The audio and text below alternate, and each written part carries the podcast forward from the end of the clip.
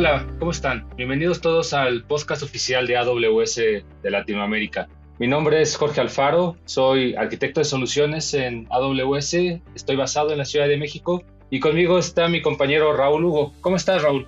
Hola, Jorge, ¿qué tal? ¿Cómo estás? Muy bien, yo soy Raúl Hugo, también arquitecto de soluciones, aunque del otro lado de América. Yo estoy basado en Chile. Y el día de hoy, Jorge, eh, hablaremos acerca de dispositivos, ¿no? De, de, qué hardware comprar o construir para poder comenzar con IoT.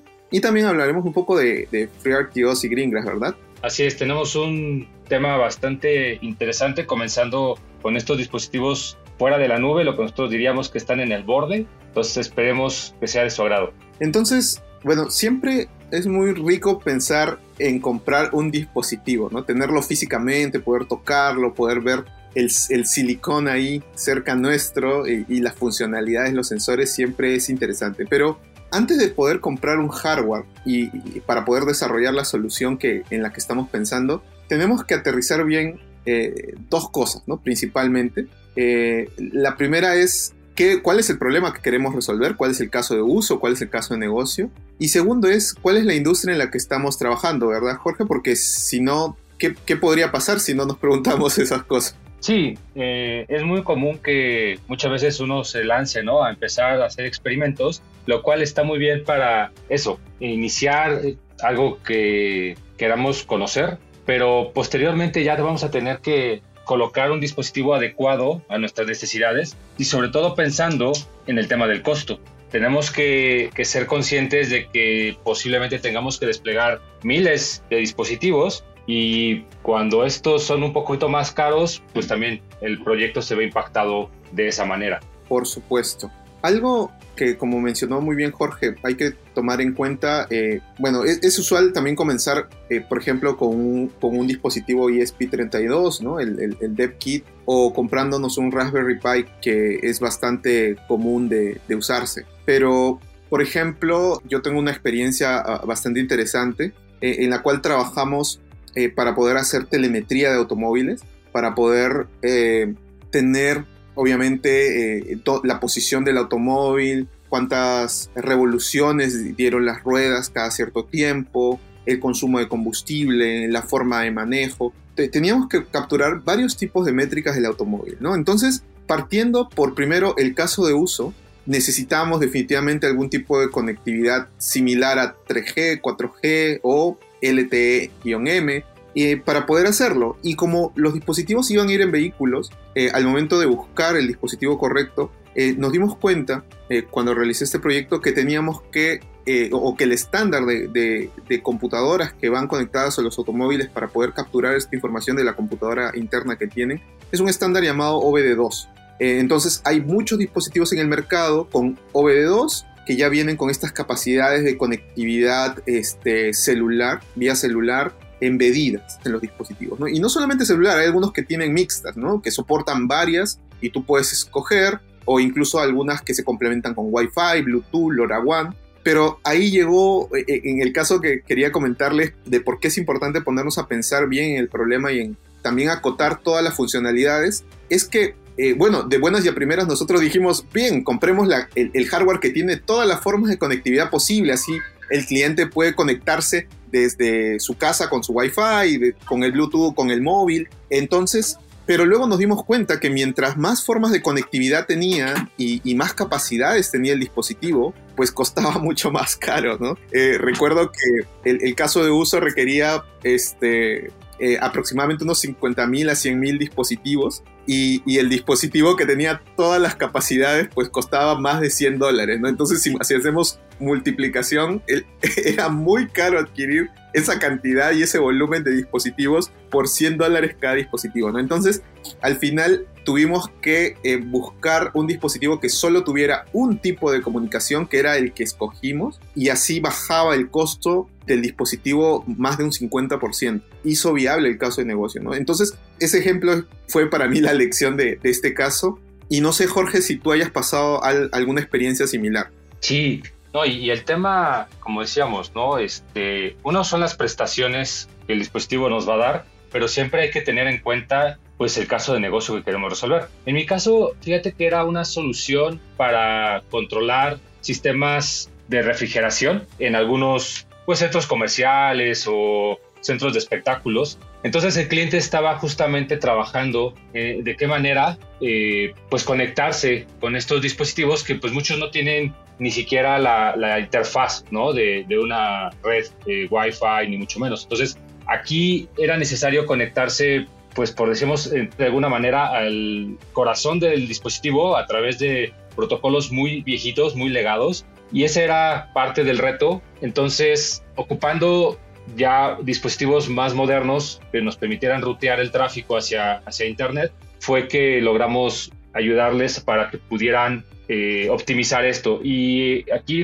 eh, finalmente lo que se buscaba pues era ahorro, ¿no? Ahorro de energía en el cual se pudieran prender o apagar los aires acondicionados según el uso, ¿no? Eh, no tenía sentido tener el aire cuando no había personas o, muchas veces estaba demasiado fuerte, muy potente y, era también un desperdicio de, de, energía, ¿no? Entonces aquí tuvimos que encontrar cuál era el protocolo que pudiéramos, este, al cual pudiéramos conectarnos y de ahí establecer este dispositivo. Entonces, la realidad es que esto creo que siempre representa un reto importante para el tema de, IoT porque pues existen muchos fabricantes en el mercado, existen muchos dispositivos y a veces pues hay que hacer una investigación de cuál es el más adecuado, cuál es el que tiene las prestaciones, como bien dijiste, que mínimas, ¿no? Necesarias y sobre todo pensándolo también un poquito a largo plazo, porque aquí teníamos los protocolos legados, pues eventualmente también el cliente iba a empezar a cambiar estos aires acondicionados y necesitábamos estar listos para cuando pusieran algo más nuevo, ¿no?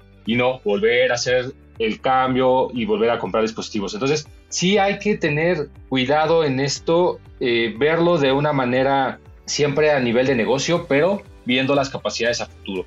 Definitivamente, definitivamente. Y, el otro detalle es, aparte del caso de negocio y obviamente las prestaciones del dispositivo, es comprar un dispositivo que tenga capacidad para poder comunicarse con AWS. ¿no? Definitivamente si vamos a trabajar con AWS y tenemos un data lake en AWS eh, donde vamos a concentrar la información e, e, integrarla con otros sistemas, pues definitivamente el, device tiene que poder conectarse lo más nativamente posible a AWS. Y, bueno, para eso tenemos tres digamos, eh, formas de, poder integrarnos, si, si, no es que más, porque como bien saben, en, el mundo de la computación y la tecnología hay muchas formas de hacer las cosas, pero eh, una de ellas, por ejemplo, es usar el, AWS IoT SDK. Eh, de hecho, que eh, el, fin de semana anterior estuve haciendo el workshop de ESP32 y en el ESP32 con el Arduino IDE uno puede escoger importar la biblioteca de C de AWS IoT y con ella poder empezar a hacer conexiones eh, MQTT hacia los endpoints del servicio de IoT Core, ¿no? que vendría a ser el concentrador y la columna vertebral que recibe la información de los devices. Y la otra forma es usar FreeRTOS, de lo que vamos a hablar en un momento, y la, y la última vendría a ser Greengrass, ¿no? Entonces, pero Jorge, ¿habrá alguna forma para que nosotros como AWS ayudemos a los clientes a buscar rápidamente los dispositivos? Sí, en realidad, bueno, en la página de, AWS tenemos un, link, vamos a dejar aquí en el podcast, pero es devices.amazonaws.com. Ahí pueden consultar todos los dispositivos que tenemos ya certificados para las diferentes tecnologías, diferentes fabricantes y pues casos de uso ¿no? que quieran implementar. Como les digo, en, en los recursos del podcast lo vamos a dejar el link, pero pueden ahí como un primer lugar eh, comenzar a consultar los dispositivos que actualmente tengan o que estén buscando, sobre todo para revisar que tengan la conectividad y estén pues aprobados, ¿no? Porque muchas veces batalla uno en eso, ok, ya tengo mi dispositivo y, pues no me puedo conectar, no puedo enviar la información o la manda y se desconecta, este tipo de cuestiones a veces uno batalla mucho y lo que buscamos aquí es, como decimos, pues hacerles un poquito la vida más simple, ¿no? Y eh, hablabas del tema de, de FreeRTOS. Este, ¿qué, ¿Qué es FreeRTOS? Platícanos un poquito. Sí, FreeRTOS, Jorge, es software que corre en microcontroladores. Y AWS en realidad tomó un software que ya existía hace mucho tiempo, ¿no? FreeRTOS está licenciado de, manera open source y, y, ya tiene más de 18 años en el mercado, ¿no? Es es un sistema operativo en tiempo real para microcontroladores que justamente aprovecha las capacidades que pueden tener dispositivos con, que tienen capacidades limitadas, ¿no? Capacidades eh, con recursos bajos. Usualmente son los que están en el último tramo, ¿no? Es los que están al borde. Y este sistema eh, operativo, FreeRTOS, justamente aprovecha todas estas capacidades que los dispositivos puedan tener. FreeRTOS es compatible con más de 40 arquitecturas de hardware, dado el, tiempo de vida que ha tenido, también es eh, bastante compatible con hardware que no necesariamente es muy moderno. Eh, fácilmente corre en un ESP32. Yo tengo un M5 Stick aquí en casa y funciona muy bien allí. Y justamente AWS por, por ese tiempo de experiencia que FreeRTOS tenía, como nosotros decimos no hay un algoritmo de compresión para la experiencia, decidimos tomar ownership del proyecto y empezar a trabajar con él, añadiéndole módulos. ¿no? Este FreeRTOS eh, tiene una estructura modular. Hay módulos que se encargan de hablar con los sensores, con módulos que manejan el tema de la conectividad. Y hay módulos que se encargan también de poder gestionar la comunicación con la nube de una forma efectiva, ¿no? Y no solamente efectiva, sino de aprovechar eh, los features de seguridad que se tienen en esta comunicación, como por ejemplo que la comunicación sea encriptada y que se pueda comunicar en un protocolo seguro con servicios como por ejemplo IoT Core. Eso es lo que yo he visto que, se hace con FreeRTOS. Sí, la verdad es que es un software bastante ligero, eh, muy versátil, principalmente está programado en C y yo he visto efectivamente que ya muchos pues, dispositivos, por ejemplo, inclusive para el hogar, tienen este software o inclusive usan estos chips que mencionaste, ¿no? Los ESP32 y que cuentan pues precisamente con comunicación hacia, hacia la nube, con comunicaciones seguras. Entonces, la cantidad de soluciones y despliegues que se pueden realizar con este sistema operativo, pues son, son notables, ¿no? Desde el hecho de que podamos poner los certificados para mantener la comunicación encriptada y que el dispositivo sea seguro, brinda pues un adelanto, ¿no? Porque ya esa parte nos la liberan, el, la eh, FreeRTOS nos ayuda a gestionar esa seguridad y enviar toda la comunicación, como comentaba, encriptada. También, al ser un lenguaje en C, lo que busca es que sea muy ligero, precisamente porque estos dispositivos pues tienen grandes limitaciones de hardware, grandes limitaciones de, de RAM, de CPU, e inclusive pueden hacer, por ejemplo, el que estén, pues, entre comillas, dormidos, ¿no? Con un bajo consumo de energía y por alguna comando o alguna situación de algún sensor se activen y eh, puedan empezar a mandar ya la información. Entonces, también tienen, como bien comentabas, este tema modular les permite apagar algunas partes y dejar un bajo consumo, como por ejemplo también cuando se usa los protocolos de ahora, ¿no? De Bluetooth de bajo consumo, están enviando señales, pero cada X tiempo y eso eh, ahorra bastante energía. Entonces, inclusive en estas modalidades de dormido, eh, podemos tener dispositivos pues, por muchas horas funcionando sin necesidad de tener que reemplazar baterías. Y para estos temas de, Internet of Things, la verdad es que ayuda bastante. Entonces, normalmente como funciona es que FreeRTOS tiene el set de instrucciones para comunicarse hacia IoT Core de AWS para recibir los mensajes ya sea por MQTT o en su defecto también pudiera ser por, por HTTP, ¿no? Y toda la gestión de estos dispositivos se pueden realizar a través de AWS IoT Device Defender y Device Management para poder gestionar el despliegue de, los diferentes eh, pues sensores o dispositivos que tengamos en, en el borde fuera de la nube y de ahí poder inclusive también tiene las capacidades de hacer eh, actualizaciones over the air entonces yo puedo mandar diferentes versiones de mi aplicativo y entonces estar manejando un pequeño stack, ¿no? Mi versión anterior y mi versión nueva y estar en un momento dado switchando si existe algún error. Entonces, todas estas prestaciones son las que FreeRTOS nos brinda y ayuda bastante, como les decimos, a incorporar IoT de una forma, podríamos decir, hasta simple y dar unos primeros pasos como empezar a meterse en este mundo, ¿no? Eh, Raúl, comentaste hace un momento que ya has usado el M5 Stick. Platícanos un poquito cómo, cómo has hecho para programarlo con FreeRTOS. Sí, eh, bueno, empezar con FreeRTOS eh, en realidad es, es muy sencillo, como mencionaste, pero algo que sí me gustaría, creo, aclarar un poco es que FreeRTOS puede ejecutarse en producción, ¿no? Es decir, no solamente es para aprender. Pero aprenderlo es relativamente sencillo, ¿no? Eh, tenemos un workshop, el, enlace lo vamos a poner en la descripción del podcast, pero básicamente eh, uno puede programarlo hasta en la nube, por ejemplo, usando el IDE web que nosotros tenemos en AWS llamado Cloud9.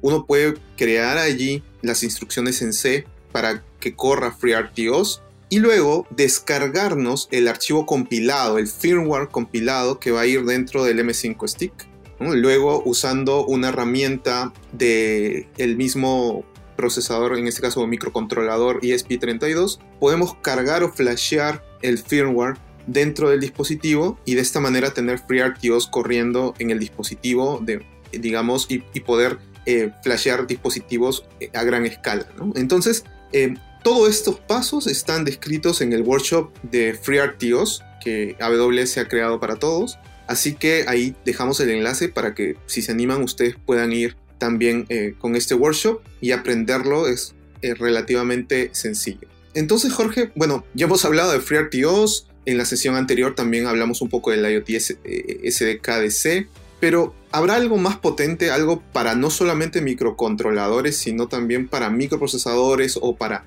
recursos de hardware un poco más, con, con, más recursos y que no tengan recursos tan limitados? Sí, ahí tenemos eh, nuestro software llamado eh, Greengrass, AWS IoT Greengrass, el cual justamente lo que busca es que inclusive pueda ejecutarse en una PC, en algún servidor. Ya existen los despliegues de, de, forma muy simple o inclusive en algo tan pequeñín, por decirlo de alguna manera, como una Raspberry, ¿no? Entonces, este software lo que hace es que nos permite pues desplegar capacidades de la nube en el borde. ¿Qué quiero decir? Si ustedes están familiarizados con AWS, tenemos un concepto que le llamamos lambdas, que básicamente es ejecutar código serverless. Eh, y entonces nosotros podemos programar este código, estas lambdas, en AWS y desplegarlas hacia Greengrass. Entonces, de esta manera es muy fácil mandar programación también hacia el borde algo nuevo que se ha incorporado es el manejo de contenedores.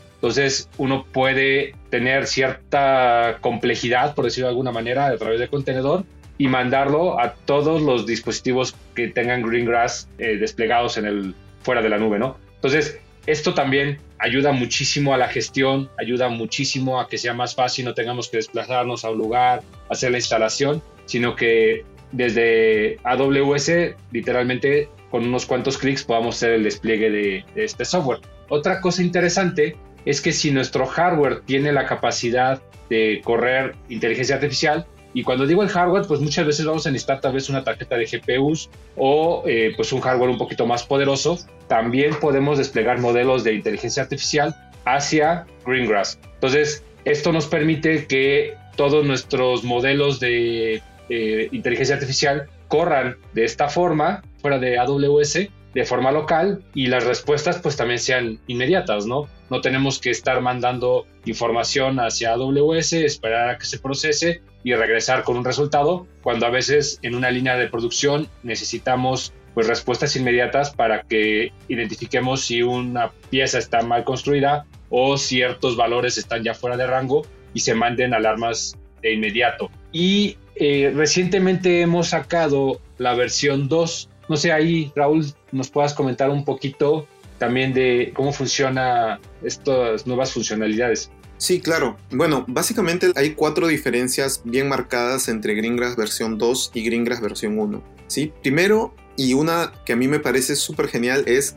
que el Edge Runtime, es decir, el software de Greengrass que corre en el borde, ahora ha sido liberado bajo la licencia de Apache 2.0, eh, por lo tanto es open source, ¿sí? así que cualquiera puede ver el código de, de Greengrass que va a correr en el borde. Y esto permite hacer eh, interacciones un poco más profundas con las aplicaciones y ayuda a construir pues software mucho más performante basado en, en Greengrass, ¿no? También nos va a permitir a, que la comunidad pueda customizar, pueda modificar y extender el core de Greengrass y, para poder eh, cubrir las necesidades específicas de hardware o software que puedan tener. ¿no? ese es, digamos, la primera, el, primer feature eh, diferente entre Greengrass versión 1 y Greengrass versión 2. El otro tema es que se ha mejorado mucho el tema de los módulos. ¿sí? Prácticamente Greengrass versión 2 trabaja completamente de manera modular. En Greengrass existen algo llamado componentes y, los componentes son independientes o pueden ser también integrados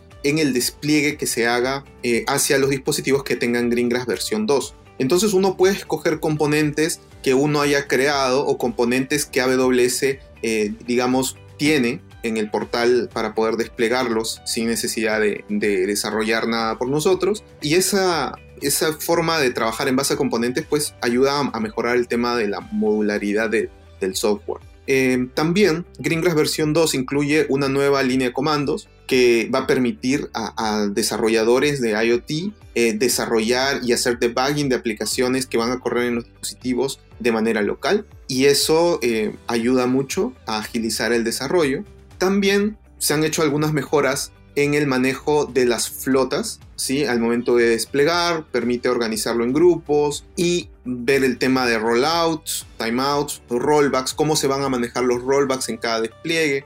Eh, esas cuatro eh, cosas son las que se han, digamos, eh, mejorado en la versión 2 de, de Greengrass, ¿no? Que los invitamos a todos a probarla. Es, es muy interesante. Yo ya la ejecuto en un Raspberry Pi 4 sin ningún problema por debajo corre usando Java, necesitan una versión de Java 8 hacia adelante, así que yo creo que ahí pueden animarse a probar Greengrass versión 2. Ahora, pero Jorge, ¿cuál sería el caso de uso principal para Greengrass? ¿no? ¿Cuándo deberíamos usarlo en nuestros proyectos? Claro, sí, mira, Greengrass finalmente, como comentábamos, tiene pues capacidades superiores, por decirlo de alguna manera, que un FreeRTOS. O sea, está pensado para inclusive escuchar a múltiples dispositivos, entonces puede funcionar como una especie de pasarela o de gateway, en el cual tenemos dispositivos, PLCs, que envían la información hacia Greengrass y este la puede eh, eh, volverla a enrutar hacia AWS o procesarla internamente con estos softwares que platicábamos de contenedores o modelos de inteligencia artificial. Ese es un caso de uso, pero también puede correr eh, de forma local, escuchando a otros softwares de terceros inclusive, y él concentra la información, ejecuta estos modelos, este, este, software y manda ya la información procesada o, más depurada hacia AWS. Esto es importante porque también sabemos que muchas veces no contamos todo el tiempo con conexión a Internet o a veces necesitamos evitar tanta, tanto flujo, pues eh, para qué me, me, sirve mandar información que ya pude procesar mejor en el borde y hacia AWS mando realmente valores importantes, ¿no? Que van a ser parte de mi analítica que voy a desplegar allá. Eh, tal vez no cambie mucho los valores cada minuto, pero sí cada 20 minutos, cada media hora cambien y entonces los puedo mandar de esa forma, ¿no? Eh, entonces, la verdad es que los casos de uso son diversos. podemos poner como les decíamos, más lógica, más programación, dependiendo de lo que necesitemos hacer.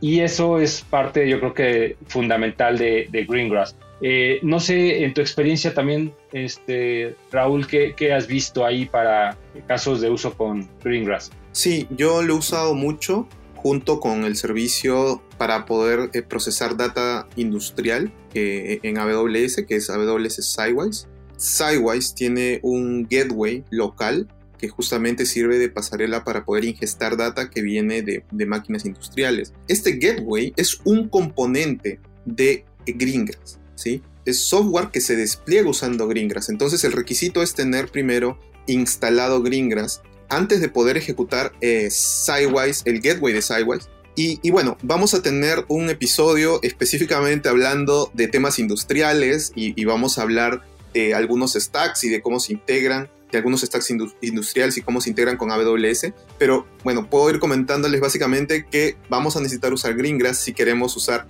eh, Sidewise, el gateway, y también Sidewise Edge, ¿no? que es la nueva funcionalidad que hemos sacado que permite visualizar métricas de procesos industriales no solamente en una aplicación web mediante AWS o que esté alojada en AWS, sino también esa misma aplicación puede funcionar sin conexión a internet en local, ¿no? Eh, bueno, ese es el caso que yo he visto, Jorge, para casos industriales. Y yo creo que, bueno, ya estamos llegando al final de, este episodio. Muchas gracias por, por habernos escuchado. No se olviden que este es un track de 10 episodios. En el siguiente vamos a profundizar más en el tema de conectividad, en el tema de protocolos y servicios como IoT Core y IoT Core for LoRaWAN. Así que eh, no se pierdan el siguiente episodio. Sí, muchísimas gracias a todos por escucharnos. Esperemos que haya sido de su agrado eh, la información que pudimos compartir con ustedes. Recuerden que vamos a dejar eh, varios links para que puedan acceder a esto que,